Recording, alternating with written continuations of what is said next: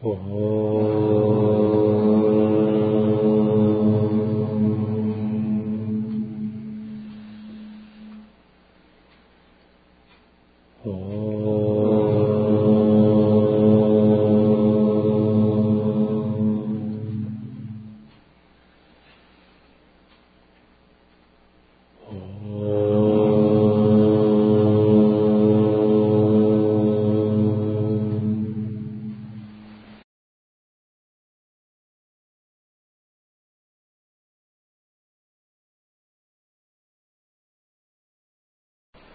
Прежде чем мы будем анализировать текст Доха Тилопы, мы прочитаем данное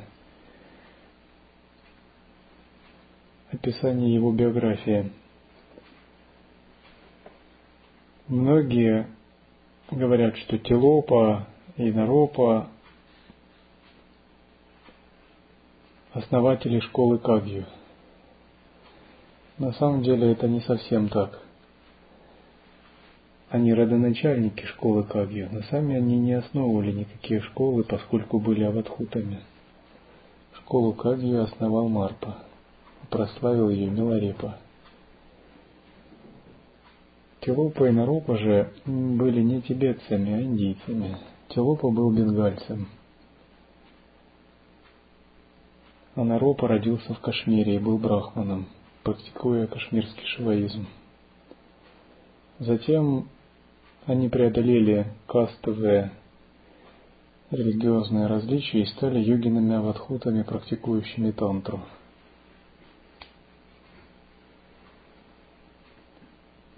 Просто их линия наиболее удачно воплотилась через школу Кагью. Для нас Тилопа и Наропа Махасидхи, имеющие также к нам прямое отношение, через дальнюю линию передачи. Тилупа оставил свою песню о великом символе Доха в тот момент, когда он обучал Наропу.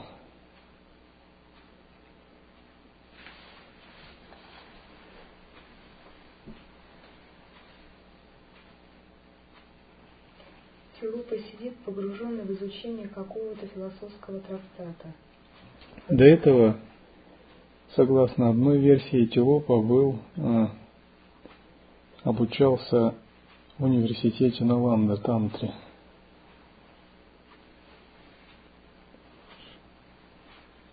За его спиной появляется старая нищенка, читает у него через плечо или делает вид, что читает несколько строк и резко спрашивает, «Ты понимаешь, что ты читаешь?» Филиппа приходит негодование. Помедленнее, погромче. Тилопа приходит негодование. Как смеет ничтожная попрошайка задавать ему такой наглый вопрос? Он не успевает выразить обревающие его чувства, Женщина плюет ему прямо в раскрытую книгу. Монах вскакивает. О чем думает эта чертовка? Она осмеливается плевать на священное писание. В ответ на его яростные упреки старуха плюет еще раз, произносит какое-то непонятное слово и исчезает. Как ни странно, услышав это слово, показавшегося ему нечленораздельным звуком, Тилупа сразу забывает о своем гневе. Его охватывает тягостное чувство, в душе пробуждается сомнение в своей учености. В конце концов, может быть, он действительно не понимает ни доктрины, изложенной в трактате, ни вообще ничего не понимает и он просто-напросто тупоумный невежда. Когда-нибудь к вам приходит понимание, что прочитанное и услышанное, понятое умом, очень сильно отличается от пережитого и реализованного. И наш поверхностный ум всегда выглядит таким тупоумным невеждой перед этим пространством реализации.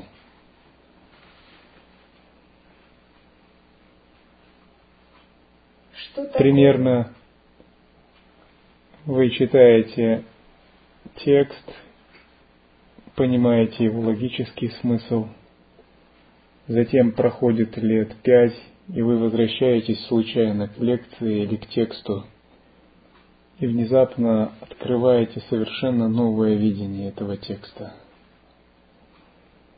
Затем проходит еще лет 10 или 12, и вы снова открываете этот же текст, перечитываете его и видите совершенно по-другому то, что этот святой хотел сказать, гораздо еще глубже.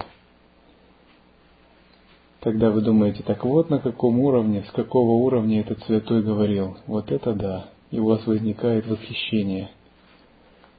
Наконец, через еще много лет вы снова пересчитываете текст.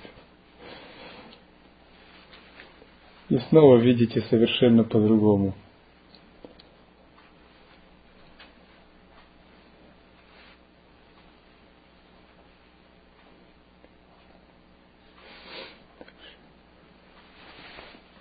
Что такое, сказала эта странная женщина? Что за непонятное слово она произнесла? Он хочет его знать. Он чувствует, что должен его знать. Тилопа отправляется на поиски неведомой старухи. После долгих утомительных скитаний он встречает ее как-то ночью в пустынном лесу некоторые утверждают, на кладбище. Ее красные глаза горели во мраке, как раскаленные угли. Следует понимать, что злая старуха была Дакиней. Эти волшебницы играют в тибетском буддизме очень важную роль. Они приобщают к тайному учению своих почитателей или колдунов, принуждая их к этому своими чарами. Минуту. Они также играют роль и в индуистском тантризме. Считается видеть сон, в котором ты видишь вино, мясо или женщин, обладающих сильной энергией, благословляющих тебя. Это является знаками дакини. Существует два рода дакини. Первые – те, которые имеют тонкое нематериальное тело, состоящие из радужных элементов. Вторые – те, которые могут иметь вид земного человека. Однако они являются, при этом людьми не являются. Существуют признаки, по которым можно узнавать дакини. У них свирепые манеры, есть родинка на теле, их поведение непредсказуемо, родинка особого образа. Поведение непредсказуемо, они могут то плакать, то смеяться, и они смотрят немного искоса. То есть они могут принимать облик обычных людей, однако они обычными людьми не являются. Тот, кто обладает духовным зрением, может распознавать их.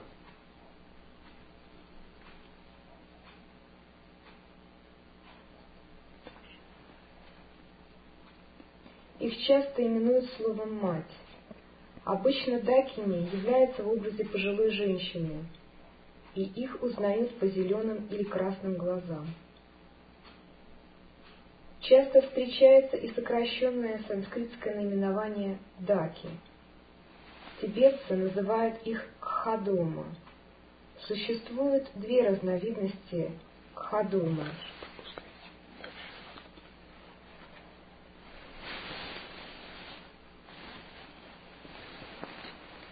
Во время состоявшегося разговора в лесу старуха дала Тилупе совет отправиться в страну Даки и повидаться с королевой.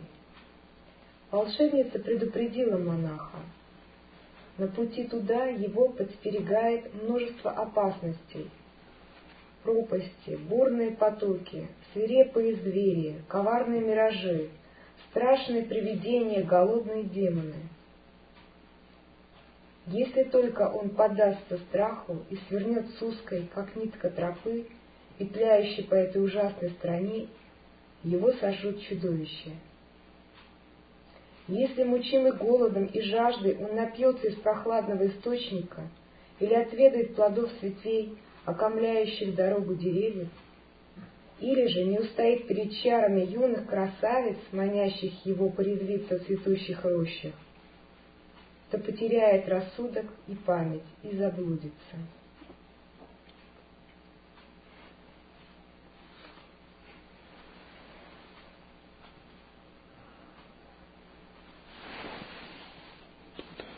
Там, где линия, то читайте, где нет линии, то не читайте. В качестве пропуска старуха снабдила его магической формулой. Он должен был повторять ее непрерывно, сосредоточив на ней все помыслы, глухой и слепой ко всему окружающему, и не произносить ни слова. Во всяком случае, как повествует легенда, в соответствии с предсказаниями старой волшебницы, Телопу атаковали на пути устрашающие и соблазительные видения. Он взбирался на головокружительную крутизну, преодолевая бурлящие стремины, замерзал среди снегов, в знойных песчаных пустынях его палило солнце. Но ни на мгновение не отвлекался он мыслью от спасительной магической формулы. Наконец он добрался до поступов к замку Дакин. Его раскаленные до бела бронзовые стены дышали жаром и развивали ослепительный свет. Исполинские чудовища широко раскрывали готовые его проглотить огромные пасти. Ему преграждали дорогу деревья с острыми ножами и саблями на концах ветвей. Несмотря на все препятствия, Телопа все-таки вошел в зачарованный дворец. Многочисленные роскошные покои переплетались с, непро... переплетались с непроходимый лабиринт. Филопа прошел через него и очутился у двери в, апартар... в... в апартаменты королевы. Там, на троне, восседала королева божественной красоты, вся увешанная драгоценностями. Когда доблестный путник перешагнул порог ее покоя, королева милостнево ему улыбнулась.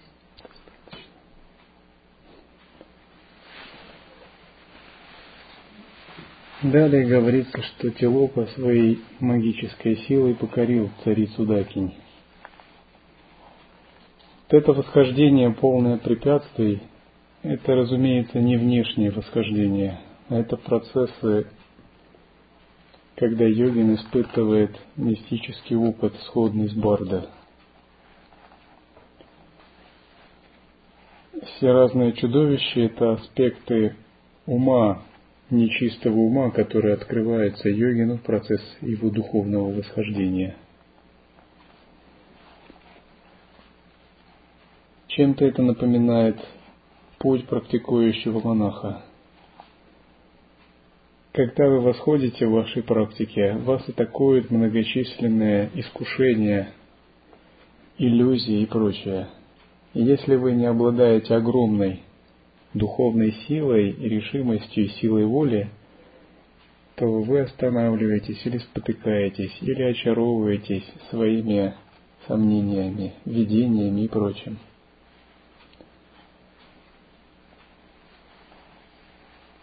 Однако Тело поддержал в уме спасительную формулу и ни на что не отвлекался, словно глухой или слепой –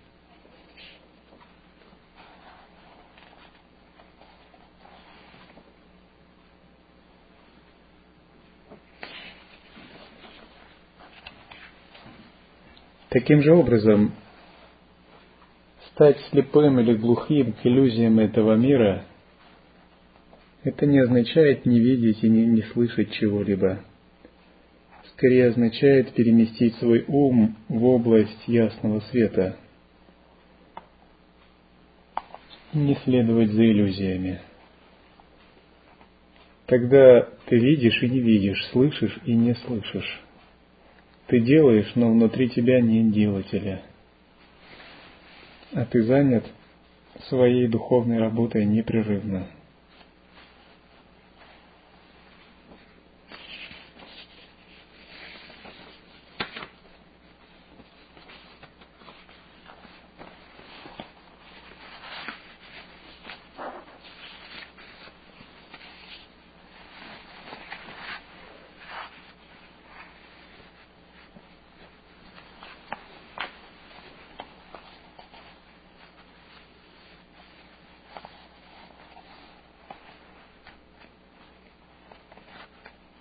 Принцип освобождения заключается не следовать ни за какими частями своего иллюзорного «я», постоянно бодрствовать, пребывая в осознавании –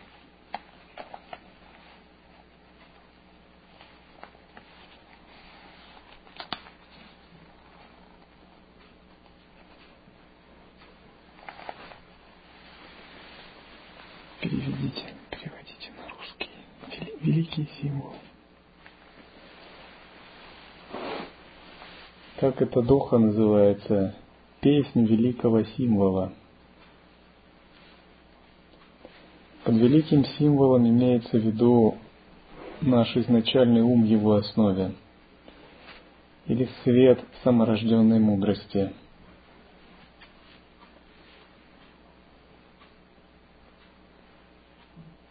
Брахман сам по себе не постигнутый нами.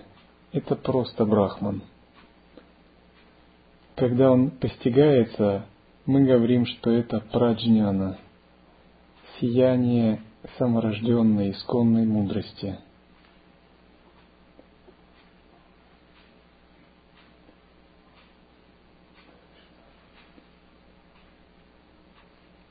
Великий символ вне всех слов – и символов, но тебе, Нарупа, искреннему и преданному передам это.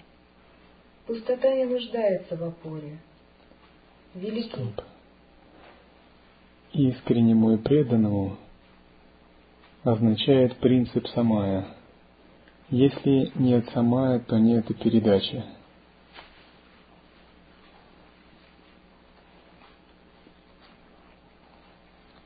Принцип самая означает, что ученик занимает определенную позицию, когда он получает учение.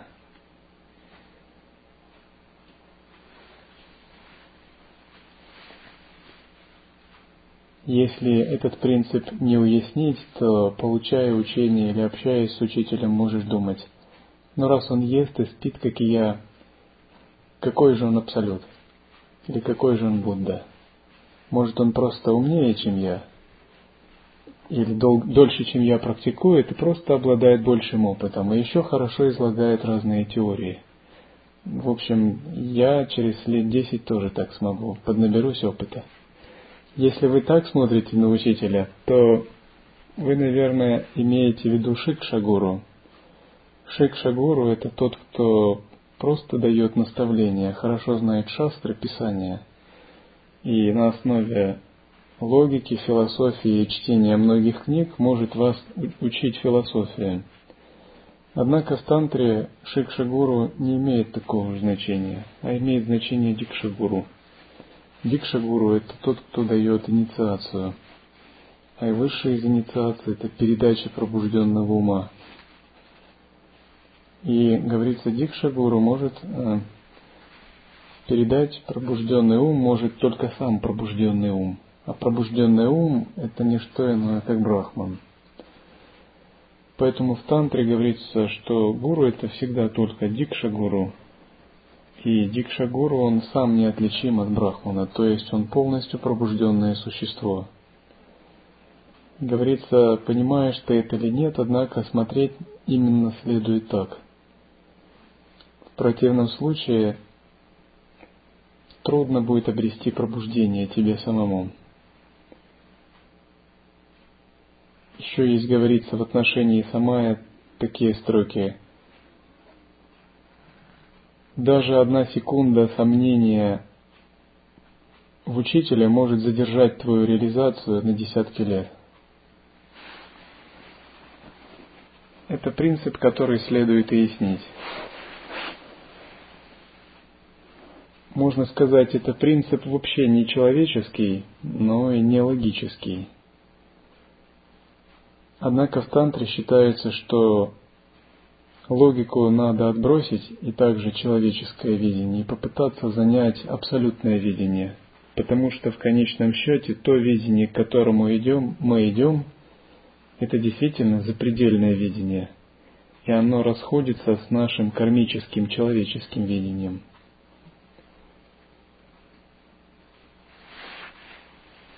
Когда этот принцип уясняется, передача природы ума происходит беспрепятственно.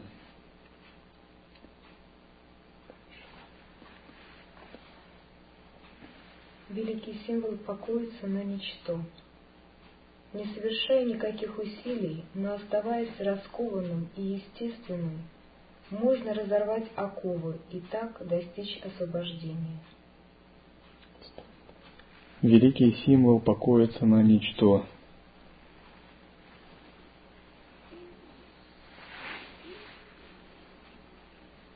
Уму нельзя давать опоры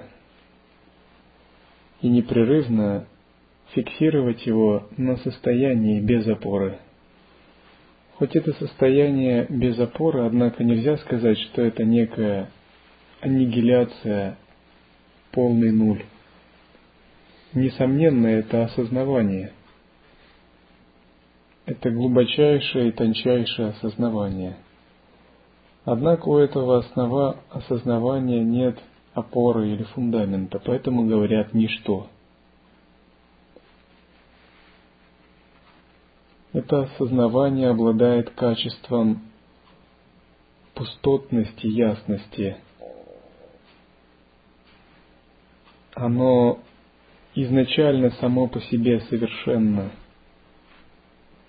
не имеет границ – оно не запятнывается, не ранжено, всегда чисто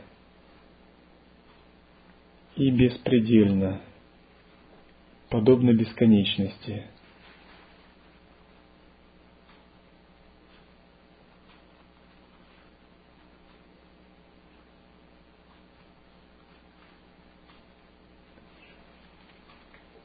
Если видишь ничто, глядя в пространство, если умом наблюдаешь ум, устраняются различия и достигаешь состояния Будды. Если видишь ничто, глядя в пространство, здесь описывается Шамбхави Мудра. Шамбхави Мудра – это весьма глубокая практика из раздела Акаша Янтры, когда мы практикуем, смешивая внутреннее и внешнее пространство –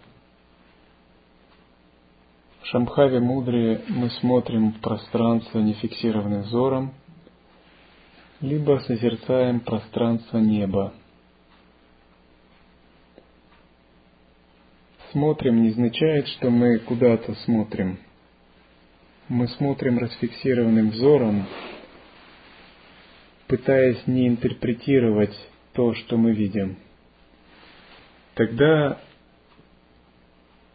Ахам Спхурана или излучение нашего «я», эгоистичного «я» угасает. Сознание словно втягивается вовнутрь. И мы просто воспринимаем без использования грубых слоев ума. Когда мы так смотрим, внезапно стенка нашего ума уходит – и внутреннее пространство объединяется с внешним. В этом секрет Шамбхави Мудры.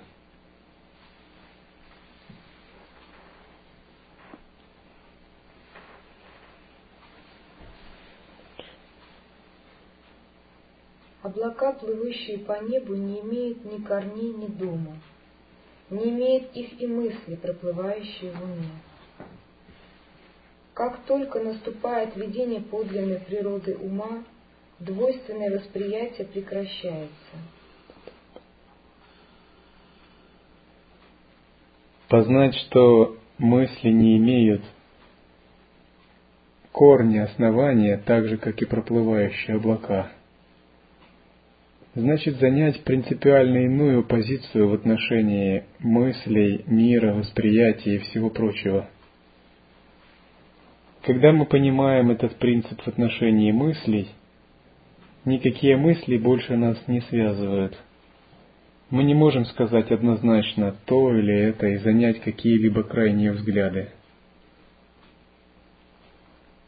Когда мы понимаем такую природу мыслей, у которых нет корня, внезапно мы обнаруживаем, что мыслящий и мысль одно и то же. Мы, как мыслящие, не отличны от мыслей, и значит у нас, у нашего сформированного опыта и нашего «я» тоже нет никакого основания и корня. То, что мы считали собой, при анализе вмиг рассыпается – мы видим, что это просто некий конгломерат зафиксированных мыслей, которые мы всегда отождествляли. Я — это тот-то. Это подобно такому переживанию Эврика. Хлоп, и вы это понимаете. Если вы это понимаете, вы становитесь другим. Если вы это не понимаете, у вас есть некий пучок мыслей, который вы отождествляете с собой. И вы из этого ложного центра пытаетесь смотреть на мир, все время вынося суждения, исходя из старых понятий. Когда вы понимаете, что у мыслей нет корня, они как облака проплывающие – и понимаете, что у «я» нет корня, тогда у вас возникает великая непривязанность к этому «я». Раз у него нет корня, значит нет и самобытия. А нет самобытия, то разве важно, рождается оно или умирает? Радуется или страдает? Это не имеет никакого значения. Все это мысли – А за мыслями есть пустота, которая независима от всего этого. И когда мы смещаем свой фокус внимания на эту пустоту, мы обнаруживаем величайшее пламя осознавания, вселенское пламя осознавания –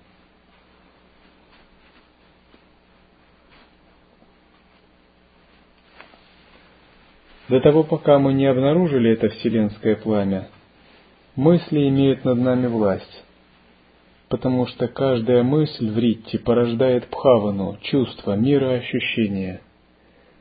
Ну, допустим, вы вспоминаете о родителях, у вас возникает в груди щемящее чувство привязанности, и мир вокруг вас немного меняется. Вы вспоминаете о чем-то неприятном – и мир тоже немного меняется. Каждая мысль изменяет ваше сознание. Когда же вы открыли это вселенское пламя, у вас только одна бхавана – абсолютность. Все другие ваше сознание никак не меняет –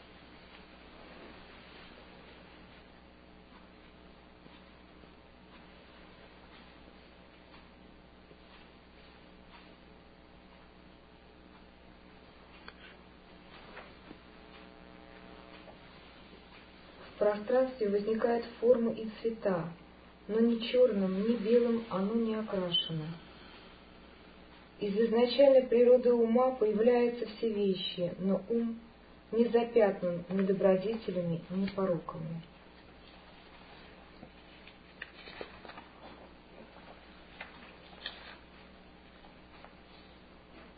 Тьма веков не, спо...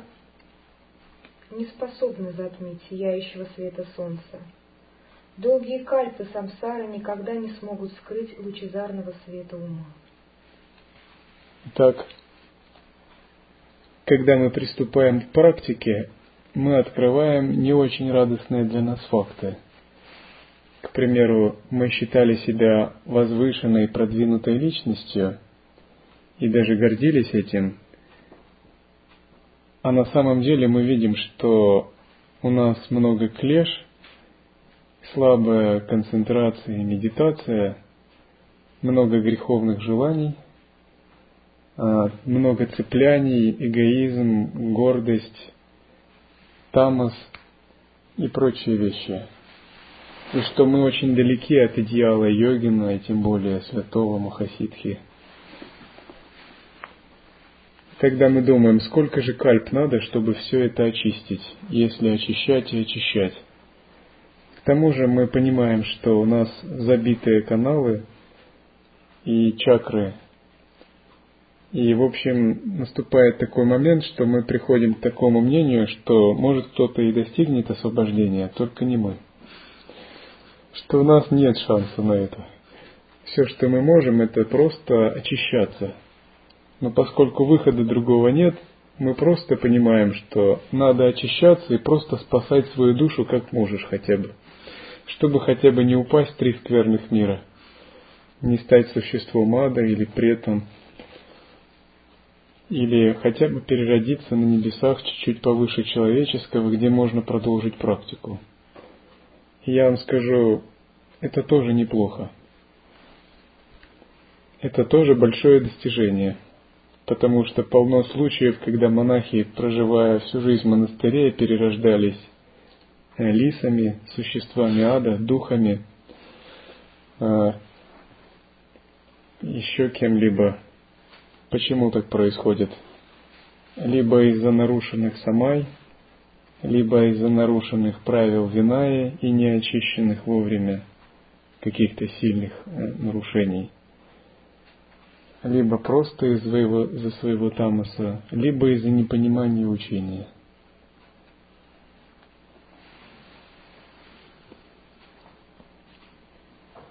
И тогда мы понимаем, что у нас просто есть путь смиренно практиковать изо дня в день очищаться и прилагать те усилия максимально, какие можешь.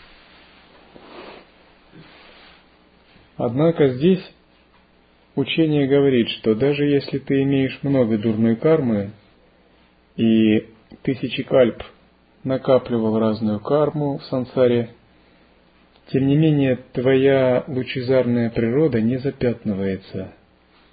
Здесь открывается великая надежда реализации. Здесь говорится, хотя ты можешь иметь множество клеш, васан и обусловленностей, тем не менее в своей основе ты все равно чист и в своей основе ты все равно есть пробужденное существо, сам Абсолют. И твоя основа, твоя подлинная сущность не может быть запятнана всеми этими поверхностными загрязнениями.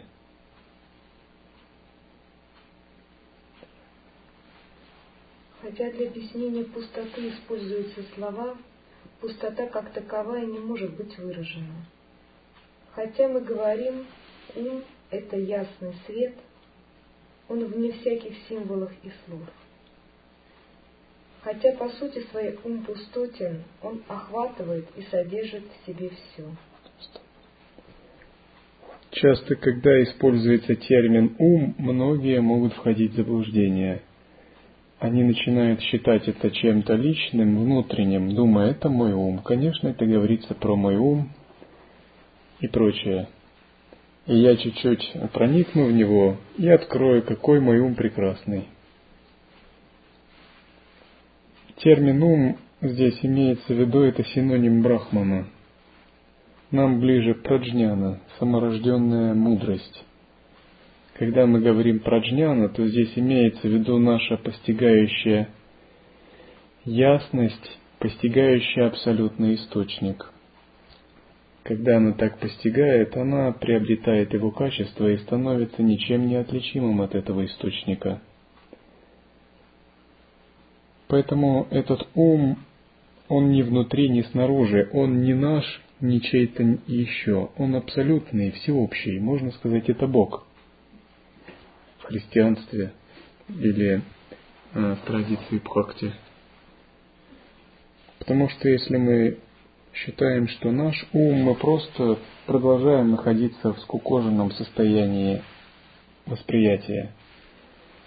Этот ум включает в себя все галактики и все кальпы, прошлое и будущее, всех, все миры и всех богов, таких как Брахма, Вишну и Шива. Разумеется, нет и речи, чтобы он был нашим умом, нашего ложного «я», поверхностным. Это всеобщий универсальный разум, гигантское безграничное осознавание Творец, сущность которого ясный свет. Тем не менее, этот универсальный разум присутствует как свет внутри каждого из нас – как его собственная сердцевина, Хридаям. Чтобы его раскрыть, грубые слои ума должны расплавиться.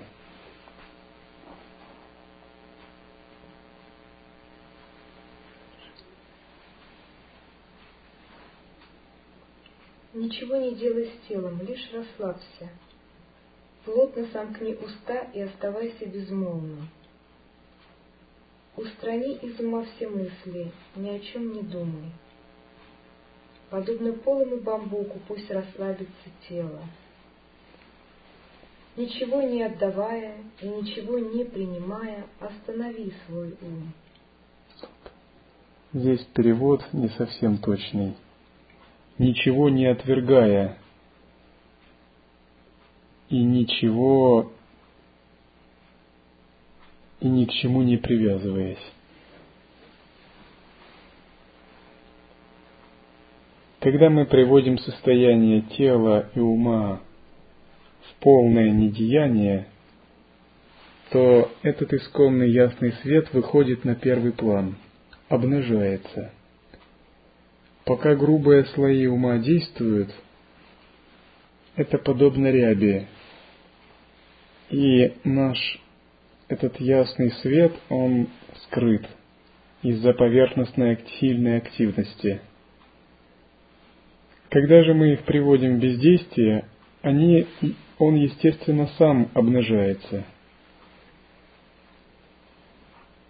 Вначале помогает остановка ума, однако затем принцип практики созерцания заключается не в безмыслии и в бездействии тела, а скорее в том, что мысли тела действуют естественным образом, однако наш фокус внимания находится в том состоянии, где нет мыслей и действий, гораздо глубже. Тогда производимое действие на периферии не задевает наше осознавание – Великий символ подобен уму ни за что не цепляющемуся. Выполняя эту практику, со временем достигнешь состояния Будды. Практика мантры и парамиты, объяснение сутр и предписаний, учение различных школ и писаний не приведут к постижению изначальной истины. Ибо если ум, охваченный желанием, стремится к цели, он только затмевает свет. Существуют очень изощренные способы практики в крия-чаре тантре, связанные с визуализацией, ритуалами и начитыванием мантр. С их помощью можно эффективно получать призывать духов или божеств и развивать различные мистические силы. Однако, когда йогин даже преуспел в таких практиках, если он хочет постичь нерожденный ум, наступает момент, когда он их должен оставить и просто созерцать природу ума. Поэтому анутара тантра считается выше, чем крия, чарья и йога тантра.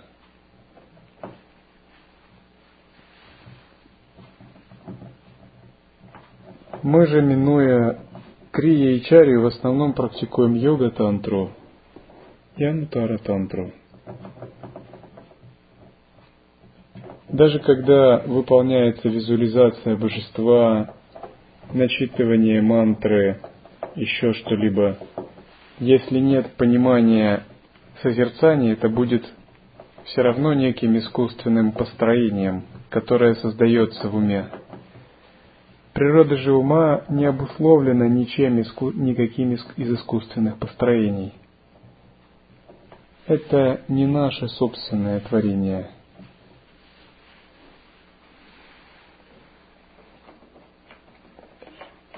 Тот, кто исполняет тантрические заповеди, но при этом продолжает разделять, тот предает сам дух Самая.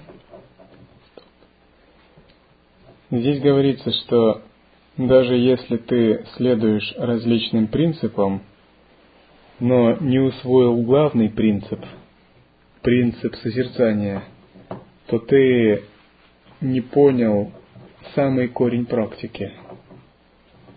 И считается из всех самай наивысшая самая это самая единого созерцания. Во всех школах Анутара Тантра этот подход абсолютно идентичен. Сама единого созерцания означает принцип помещения ума в недвойственность, который, словно царь, доминирует над всеми остальными принципами.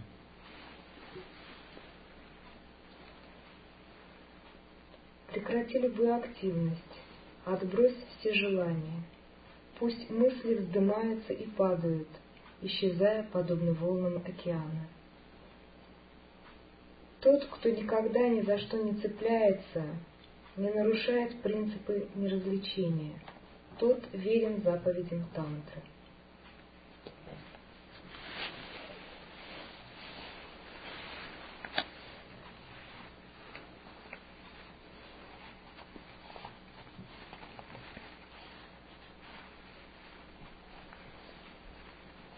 На ступени пчелы следует проявлять активность в изучении – на ступени оленя следует прекратить активность и практиковать в ретрите. На ступени немого следует прекратить всякую умственную деятельность и отпустить и слова, и смысл, даже не читать ничего. На ступени безумца следует оторваться от всех человеческих представлений и воспарить в недвойственности за пределами всего – на ступени льва следует выйти из ретрита и свободно проявлять свое пробужденное состояние в многообразных ситуациях.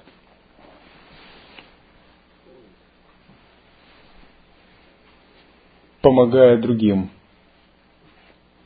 На ступени собаки-свиньи следует практиковать особые садханы в местах силы, помещая свое естественное состояние в запредельные, жесткие или необычные условия, с тем, чтобы полностью отсечь привязанность и цепляние за «я».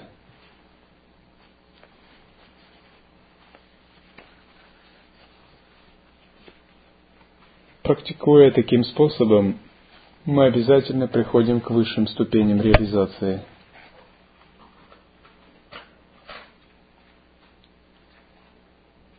Считается, что освобождение приходит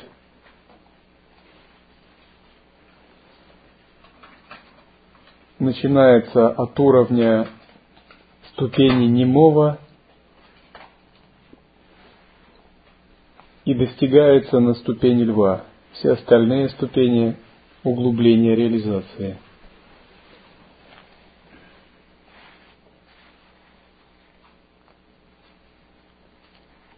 Тот, кто отбросил любые желания, не стремится ни к тому, ни к этому – тот постигает истинное значение священных писаний. Нет другого выхода, как победить в себе все желания. При этом способ их победы не просто подавление силы, контроля и воли. Это хорошо, но этого мало. А способ осознавания –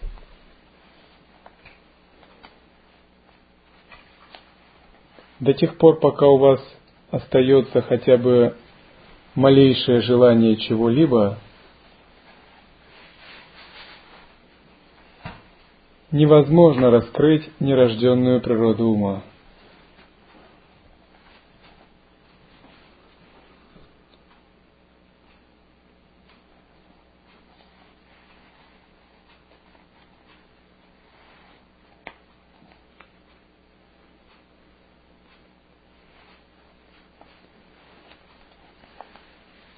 Был один монах, который, придя в Сангу, став монахом, как-то мне заявил, я еще не написал свою книгу и не снял свой фильм. Я подумал, ну ты даже не знаю, как назвать тебя. Ты куда пришел вообще? Что такие мысли у тебя? Тебе не здесь надо находиться. Если ты еще в душе нереализованный Пушкин и Тарковский в одном лице, то лучше тебе это реализовать в миру, если ты всерьез думаешь такое, а иначе не заикайся, что ты монах даже. Считается, монах это тот, кто наигрался в эти игры уже.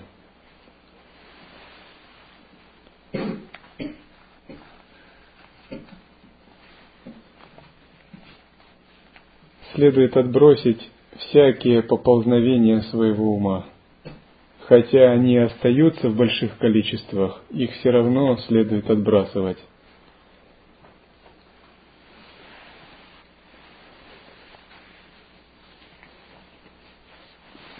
Даже самое возвышенное – это помощь другим, спасение других живых существ, строительство монастырей и храмов, написание священных или комментариев к священным книгам и всего прочего. Для реализации следует разотождествиться даже с такими вещами, потому что это тоже определенная часть обусловленности эго. И если ты делаешь это исходя из обусловленности, то, скорее всего, это будет очередное наслаждение эго. Когда же ты отсекаешь поползновение своего эго и говоришь, что на все будет пусть воля не моя, а твоя, этому ясному свету. Тогда наше восприятие полностью очищается, и мы становим полностью пустыми. И тогда, если есть ваша заслуга, вы в самом деле можете помогать другим. Или писать книги или еще что-либо, но это уже не вы. Вы стали совершенным инструментом, марионеткой, пучком соломы, брошенным на дороге. Это не ваш ум реализовывает кармические программы, а через вас происходит цветение ясного света. Вы же сами отпустили все это. Тогда это будет настоящая помощь другим. Потому что в этом состоянии ты уже не видишь ни себя, ни других. Только в таком состоянии можно помогать другим. В Аджа Чедика Прajнапарамита Сутре Будда говорит, и тот превосходный Бодхисаттва, который думает, который спасает, переправляя на другой берег живых существ, имеет ли он такое понятие «другой берег», «живые существа» или «я переправляю их на другой берег»? О Субхути. И Субхути говорит, нет, не имеет.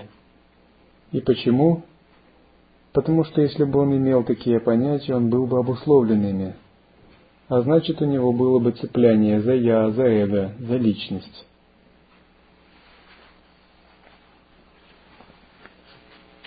Разумеется, мы должны направлять свой ум, чтобы помогать другим. Однако следует понимать, какая здесь должна быть неэгоистичная мотивация. И видение, когда мы не видим других или я. Только с этого момента возможна подлинная помощь другим.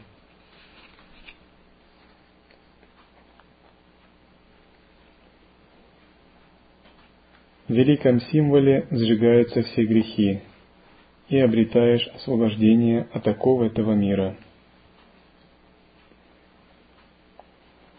Благодаря такому созерцанию исконного света все наши клеши исчезают. Если вы в самом деле раскрыли этот подлинный принцип созерцания, даже если вы не обладаете способностями, способности спонтанно расцветают –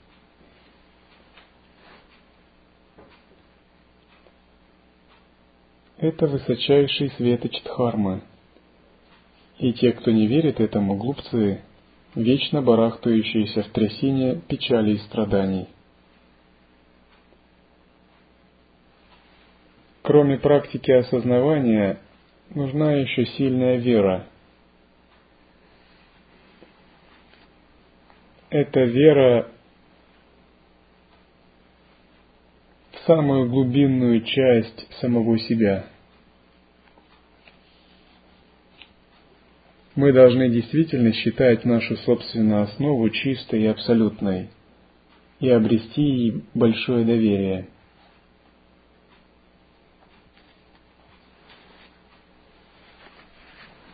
От того, насколько мы обретем такое доверие этой основе, зависит, раскроется ли внутри нас этот свет, и будет ли он очищать васаны и все кармы.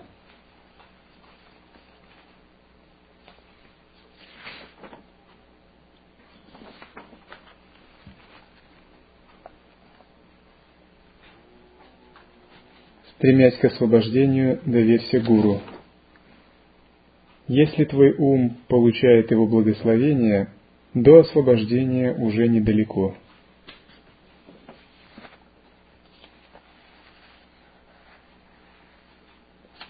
Довериться гуру и довериться исконному свету – это одно и то же. Разумеется, гуру следует воспринимать именно какой, как этот исконный свет. Однако довериться полностью трудно – это не то, что просто сделать поклон. Это означает отсечь все то, что составляет нас и заставляет выпадать нас из этого исконного света. Когда же мы можем это сделать полностью, освобождение рядом с нами – Потому что в процессе такого тотального доверия мы трансформируемся. Ум и эго плавятся. А когда они плавятся, не остается ничего, кроме этого ясного света.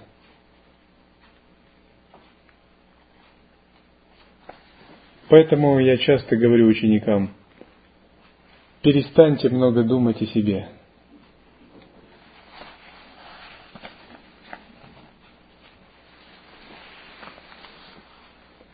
концентрируйтесь на служении и практике.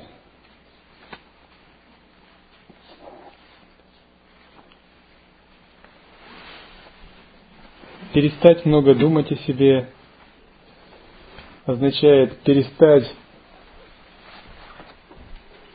много рефлексировать все, что связано с эго – Вместо этого пребывать в чистом созерцании –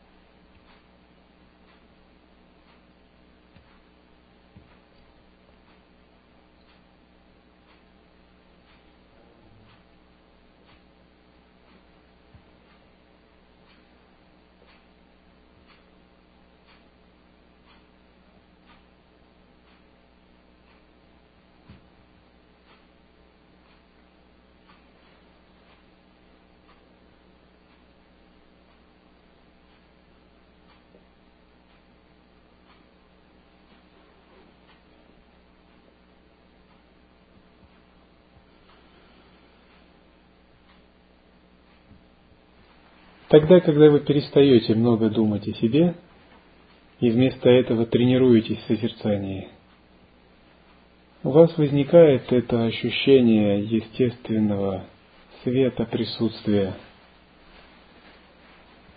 Постепенно ваш ум направляется к нему, а через некоторое время вы понимаете, что можно быть непрерывно – в этом исконном свете.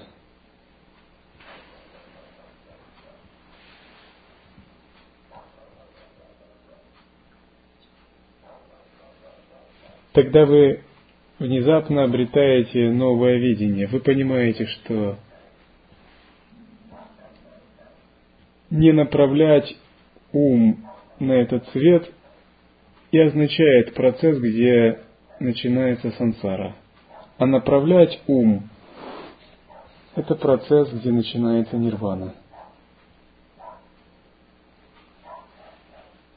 Поэтому Нимкароли Баба говорил,